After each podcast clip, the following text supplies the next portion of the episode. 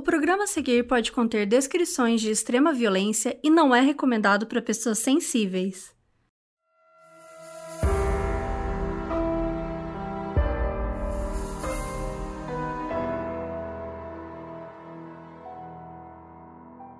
Oi, Brasil! Hoje, terça-feira, dia 21 de junho de 2022, é o dia do lançamento do livro do Modus Operandi.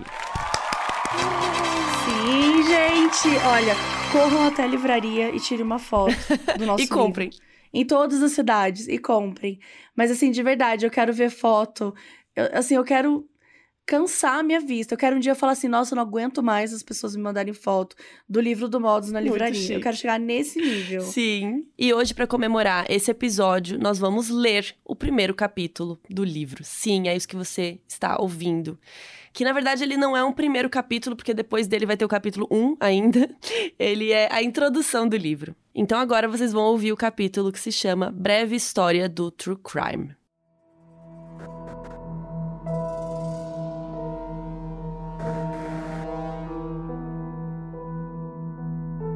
Charles Manson sonhava em ser músico, mas subverteu toda a filosofia hippie de paz e amor e criou uma seita que matou sete pessoas em dois dias, um dos crimes mais bárbaros da história americana.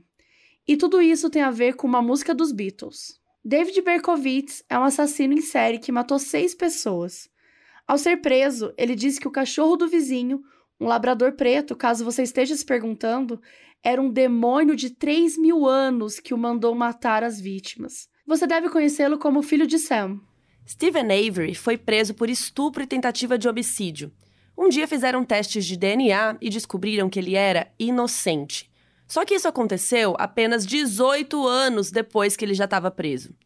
Ele foi solto e, alguns anos depois, acabou condenado pelo assassinato de outra mulher. Ele afirma que é inocente dos dois crimes e que a polícia armou para cima dele. O que essas histórias têm em comum? Elas estão inseridas no universo do true crime. Se você está lendo esse livro, provavelmente já sabe o que significa true crime. Em português, significa crime real e faz parte de um gênero cada vez mais inserido na cultura pop. Essa categoria se tornou fonte de entretenimento. Parece um pouco bizarro falando assim. Já existem filmes, documentários, séries, podcasts, programas de rádios, livros, blogs e muitos outros tipos de produtos culturais sobre crimes, sendo o homicídio o tipo que, em geral, atrai mais atenção. Se você tem curiosidade em saber tudo sobre crimes, o que aconteceu, onde, como, qual o motivo, quem o assassino, se ele é serial killer, como a polícia investigou, se o acusado foi preso, como foi o julgamento, se o caso foi arquivado, esse livro é para você. As histórias de crimes bizarros estão aos montes por aí e não cansam de despertar enorme curiosidade. O documentário de 2015, que conta a história do já citado Stephen Avery, Making a Murderer, por exemplo, teve só no primeiro mês mais de 19 milhões de espectadores nos Estados Unidos. O podcast americano Serial virou um fenômeno mundial, um dos mais baixados de todos os tempos, com mais de 300 milhões de downloads enquanto escrevemos esse livro. E ele recebeu vários prêmios. Serial conta a história do jovem de origem paquistanesa Adnan Syed, de 17 anos, acusado de assassinar a ex-namorada Hei Min Lee, estudante de origem coreana de 18 anos, que desapareceu em Baltimore, nos Estados Unidos, no dia 13 de janeiro de 99. Quase um mês depois, ela foi encontrada morta em um parque da região. Adnan Syed foi preso e acusado de tê-la assassinado. Ele jurou inocência, mas foi condenado à prisão perpétua. A história intrigou a jornalista Sarah Conin, que decidiu investigar o caso e refletir sobre como Syed tinha sido representado no tribunal. Ela transformou esse trabalho em um podcast documental de 12 episódios. Apesar de não chegar a uma conclusão se Adnan é inocente ou não, o podcast chamou a atenção da sociedade o suficiente para que o caso fosse reaberto e o condenado ganhasse uma nova chance de liberdade no tribunal. Apesar disso, Adnan Syed, hoje com 40 anos, permanece preso. As podcasters americanas Karen Kilgariff e Georgia Hardstark, do My Favorite Murder, que conta crimes reais com um toque de humor, fizeram muito dinheiro falando do tema. Elas já faturaram mais de 15 milhões de dólares com o podcast e derivados, e em 2020 acabaram ficando em segundo lugar na lista da Forbes de podcasters que mais lucraram com os seus programas. Além de muita audiência, produções de true crime podem ainda ajudar a solucionar crimes. Filho do magnata do mercado americano de Nova York, Robert Alan Durst foi acusado de matar a esposa, uma amiga e um vizinho. O documentário em série sobre a vida do bilionário, The Jinx: The Life and Deaths of Robert Durst, acabou ajudando a polícia a finalmente prendê-lo. Mas como? Então. A esposa do Robert desapareceu em 82, mas o corpo nunca foi encontrado. Em 2000, as investigações foram reabertas e uma amiga do Robert, a Susan, foi morta logo antes de dar o seu testemunho sobre o caso. Como ela era filha de mafiosos, a polícia concluiu que ela tinha sido morta pela máfia. Mas a história não acaba por aí. Um tempo depois, Robert se fingiu de mulher para se esconder e matou um vizinho, jogando o corpo na baía de Galveston em sacos de lixo. A cabeça da vítima nunca foi encontrada. Apesar disso, os seus advogados alegaram legítima defesa e ele foi absolvido. Antes de filmar o famigerado documentário, o diretor Andrew Jarecki tinha feito um filme de ficção sobre a vida do Durst, chamado Entre Segredos e Mentiras, de 2010, com Ryan Gosling e Kirsten Dunst no elenco. Depois de assistir ao filme, o bilionário ligou para o diretor, oferecendo uma entrevista. Essa conversa se somou a várias outras e acabou virando o documentário The Jinx, que estreou na HBO em 2015. E agora vem o mais doido dessa história, que é o motivo do documentário ter ajudado a finalmente prender o Robert Durst. Durante um intervalo de gravação, depois de pressionado a falar mais sobre os crimes, Durst foi ao banheiro e, sem saber que continuava com o microfone funcionando preso à roupa, disse: Que diabos eu fiz? Matei todos eles, é claro. Sim, ele confessou sem saber que estava sendo ouvido e gravado. Assim, em 2015, aos 71 anos de idade, antes do último episódio ir ao ar, Robert Durst foi preso. Entretanto, só três anos depois, o juiz considerou ter provas suficientes para que ele fosse a julgamento pela morte da Susan. No dia 22 de outubro de 2021, aconteceu seu julgamento e Robert confessou todos os crimes. Segundo ele, matou a melhor amiga Susan e o vizinho em legítima defesa. Foi condenado à prisão perpétua sem possibilidade de liberdade condicional. Aqui no Brasil, o podcast Projeto Humanos ficou muito famoso com a temporada do caso Evandro, que conta a história do desaparecimento do garoto Evandro Ramos Caetano, de 6 anos. Na cidade de Guaratuba, no início dos anos 90, sete pessoas foram denunciadas por supostamente terem participado de um ritual para matar uma criança. Na época, alguns suspeitos alegaram que a confissão tinha sido feita sob tortura, mas isso nunca havia sido provado. Até que no dia 10 de março de 2020, o jornalista e podcaster Ivan Mizanzuki soltou o 25º episódio da temporada, chamado Sete Segundos, que mudaria essa história para sempre. Novos áudios com gritos de dor, ameaças e respiração ofegante revelaram que, de fato, a confissão foi coagida o podcast acabou virando um livro e até uma série de TV no Globoplay. O sucesso de todos esses produtos culturais expõe uma verdade simples: somos atraídos por mistérios. Mais do que entender como alguém pode ter sido tão cruel ou que leva uma pessoa a cometer atos tão horríveis, talvez a gente queira vivenciar a experiência e compreender melhor o caso, mas sem a parte de efetivamente correr perigo, claro. Apesar dos programas citados serem atuais, essa obsessão não é novidade. Existem registros de que no século XVIII o pessoal já gostava de um crime real. E a gente desconfia que a galera das cavernas também já curtia, só era mais difícil juntar essas informações. Um dos registros mais interessantes de produção cultural de true crime de antigamente são uns panfletos chamados Execution Broadsides, que eram vendidos antes da execução de criminosos. Nessas folhas impressas, apenas em um dos lados, geralmente havia uma ilustração do criminoso, uma imagem e um texto com a descrição do crime cometido e, às vezes, um resumo do julgamento ou até uma confissão. Alguns ainda contavam com uns versinhos com uma lição de moral, para que o leitor não seguisse o exemplo do criminoso e acabasse como ele. Conteúdo de crime real junto com a execução do criminoso, tudo ali para o deleite do público. Caso o sujeito perdesse o momento da execução por conta de algum grande compromisso do século XVIII, era possível adquirir o seu Execution Broadside depois.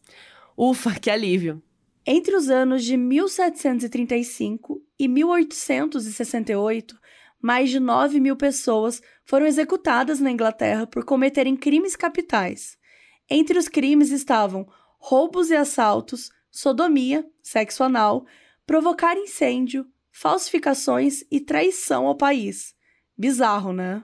Mais tarde, o Império Britânico expandiu suas colônias para a África e a Ásia e se tornou a nação mais poderosa do mundo. As grandes transformações econômicas e culturais originadas da Revolução Industrial, juntamente com o crescimento populacional, trouxeram consigo uma intensa desigualdade.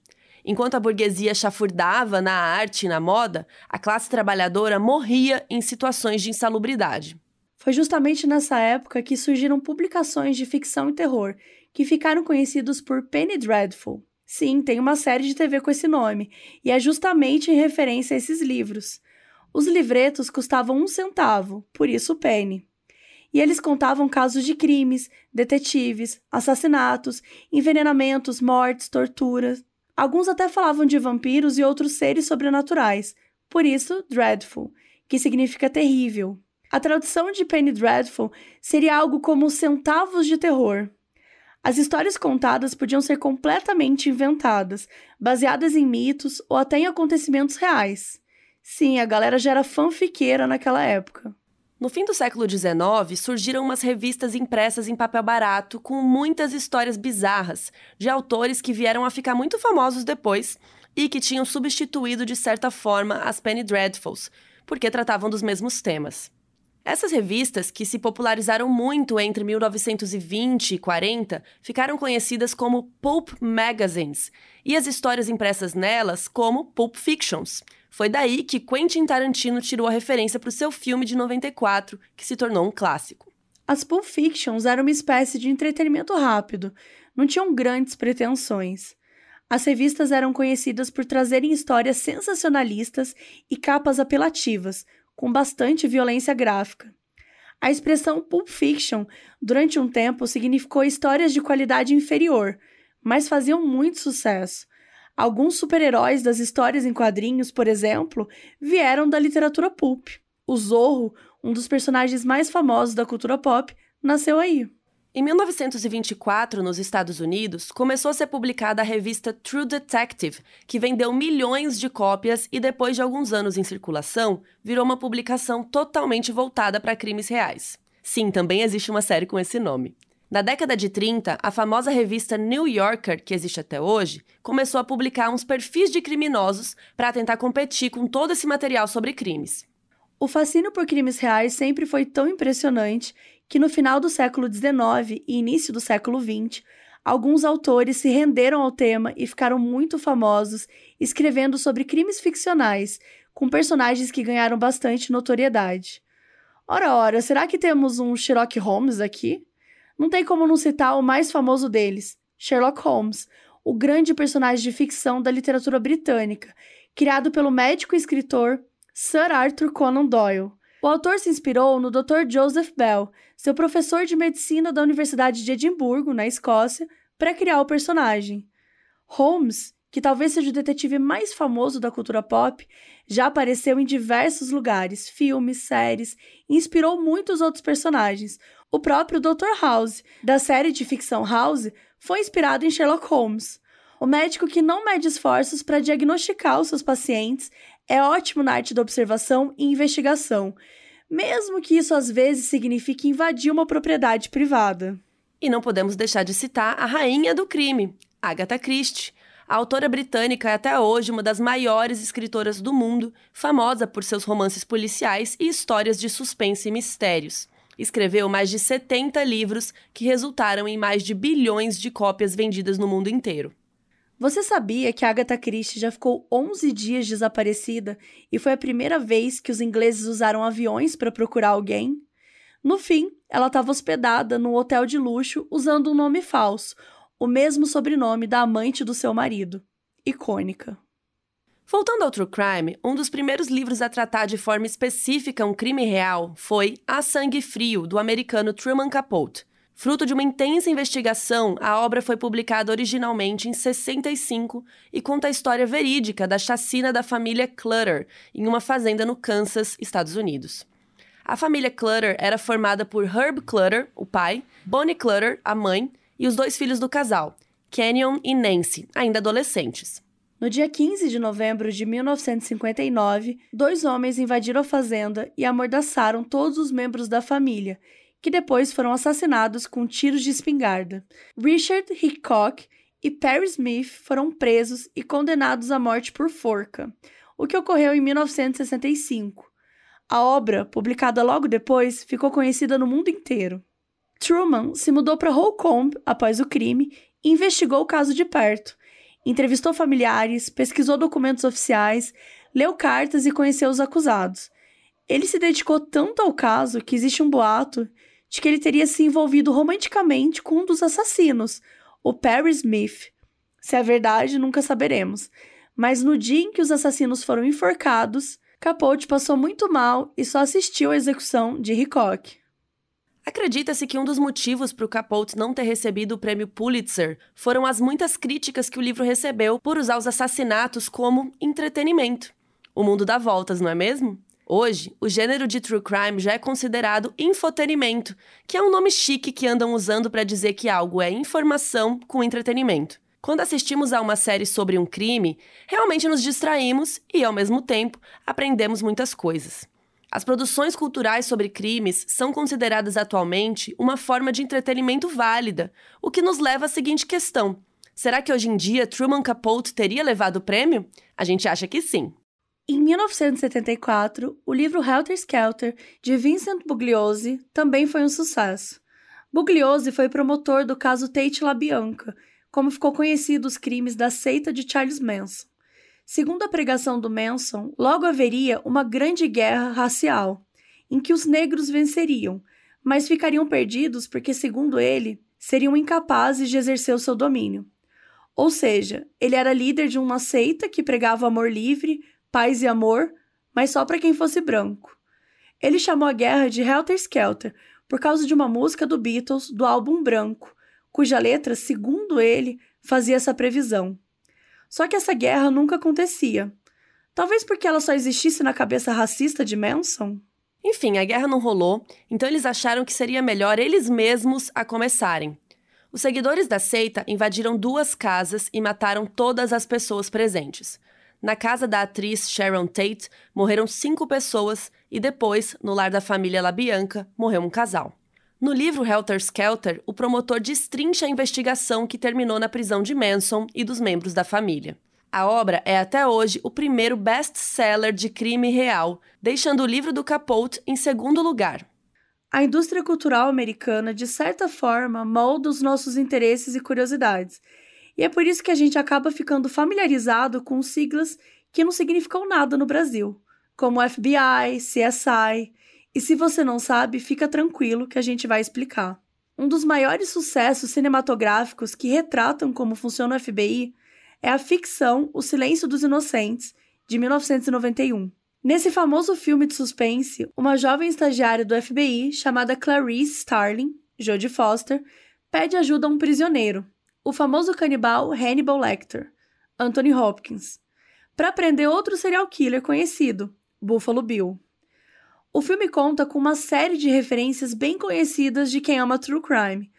Logo no início, Clarice chega a uma sala do FBI em que há um quadro cheio de fotos de um serial killer e post-its com informações que a polícia conseguiu rastrear até ali. Capas de jornal, fotos de cena do crime, informações sobre o modus operandi, a cena clássica. É sabido que o filme foi uma adaptação do livro homônimo de Thomas Harris, que, por sua vez, se inspirou nos famosos John Douglas e Robert Ressler, membros da Unidade de Ciência Comportamental do FBI. Tanto Douglas quanto Ressler lançaram obras contando como era entrevistar criminosos como Ted Bundy, Ed Kemper, Manson, entre outros. Mindhunter, da Netflix, por exemplo, é baseada no livro de Douglas. Ou seja, o FBI já estava testando essa técnica de aprender com o criminoso, e talvez O Silêncio dos Inocentes, mesmo de forma ficcional, tenha sido a primeira obra a mostrar a importância desse trabalho. Para interpretar o canibal, Hopkins estudou diversos arquivos de assassinos, visitou prisões e até participou de algumas audiências de serial killers. Nos anos 90, a apresentadora de TV Martha Stewart estava saindo com Anthony Hopkins na época do lançamento do filme, surgiram vários rumores de que ela ficou tão perturbada com a caracterização do Hannibal Lecter que foi incapaz de dissociar a imagem do personagem da do seu namorado e terminou o relacionamento. Depois ela disse que não foi bem assim, que eles só tinham saído poucas vezes para jantar, mas confessou que não conseguia parar de pensar em Hannibal Lecter enquanto comiam. Bizarro, né? O canibal Lecter se tornou um dos personagens mais assustadores do cinema, apesar de nesse filme ele só aparecer em tela durante 16 minutos. O filme faz muitas referências a serial killers conhecidos. Buffalo Bill, o assassino que Clarice Starling está perseguindo, retira a pele das vítimas tal qual Ed Gein, que matava as mulheres, tirava suas peles e costurava partes delas em objetos imóveis da sua casa. Em uma das cenas em que Buffalo ataca uma vítima, ele tem o braço engessado e finge que precisa de ajuda, algo que havia sido feito por Ted Bundy, outro famoso serial killer. O Silêncio dos Inocentes recebeu cinco Oscars e arrecadou 272,7 milhões de dólares de bilheteria no mundo todo. O diretor, Jonathan Demme, e o elenco foram até o FBI para se preparar para as filmagens.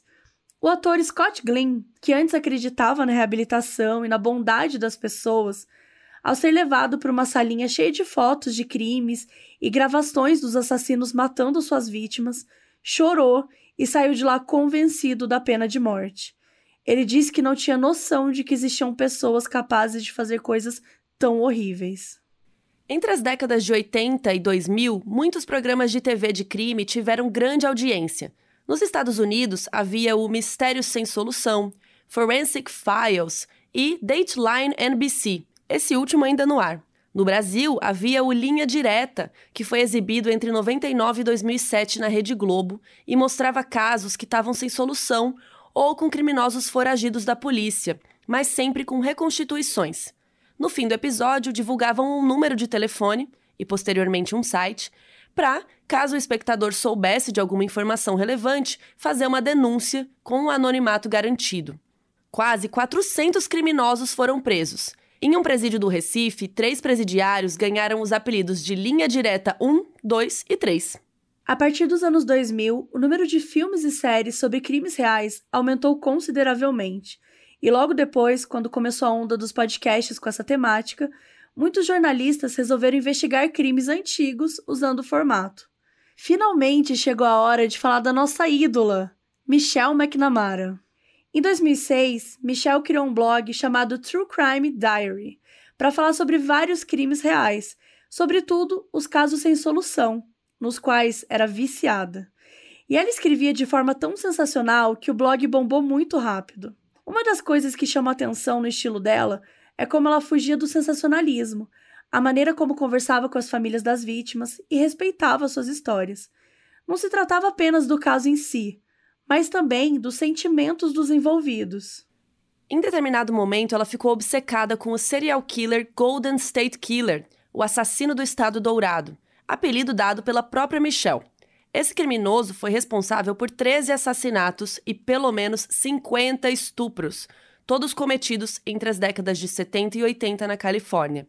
Mas o caso nunca tinha sido resolvido, e isso tirava o sono de Michelle, mesmo décadas depois. Ela pesquisava tudo o que podia, viajou para conhecer o local em que ele atuou, conversou com pessoas e detetives envolvidos no caso. Esse material se transformou em artigos para a Los Angeles Magazine. O mais famoso, publicado em março de 2013, se chama Nas Pegadas de um Assassino. A matéria explodiu, foi um sucesso e ela recebeu um e-mail do agente literário Daniel Greenberg para escrever um livro sobre o caso. Michelle foi ficando cada vez mais obcecada e só pensava e falava disso o tempo todo enquanto escrevia o livro I'll Be Gone in the Dark, lançado no Brasil com o título Eu Terei Sumido na Escuridão, uma frase que o criminoso tinha dito para uma das suas vítimas. Com o manuscrito ainda sendo redigido, no dia 21 de abril de 2016, aos 46 anos, Michelle morreu enquanto dormia. Na autópsia, descobriram que ela tinha um problema no coração. Contudo, o laudo afirmava que não havia sido apenas essa a causa da morte, mas a combinação dessa condição com o efeito de vários medicamentos. O manuscrito foi finalizado pelos escritores de crimes reais Paul Hines e Billy Jensen e pelo marido da própria Michelle, o ator Patton Oswalt. O livro foi publicado em fevereiro de 2018 e dois meses depois, no dia 24 de abril, o nome por trás do Golden State Killer foi descoberto. Joseph James D'Angelo Jr., um homem de 72 anos. O trabalho de Michelle McNamara foi muito importante para que houvesse uma pressão para a conclusão do caso.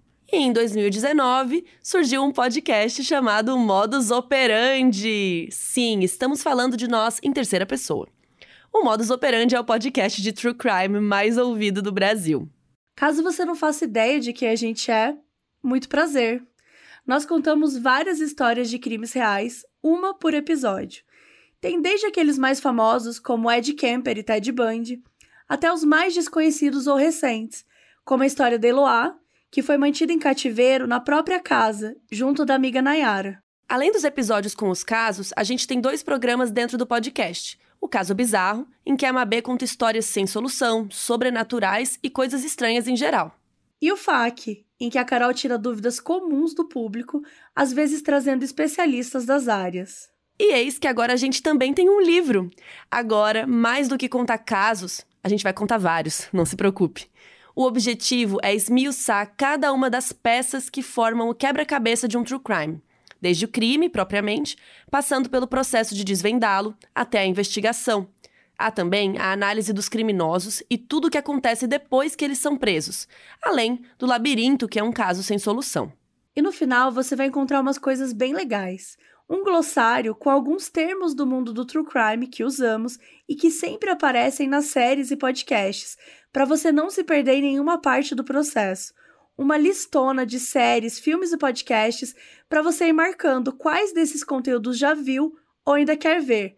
Super instagramável. Esperamos que esse livro tenha muito infotenimento e, para você ter certeza de que seu dinheiro foi bem investido, já damos uma dica fundamental.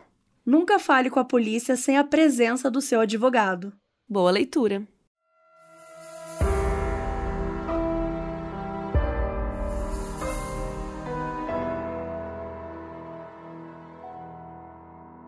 Compre o seu Modus Operandi Guia de True Crime.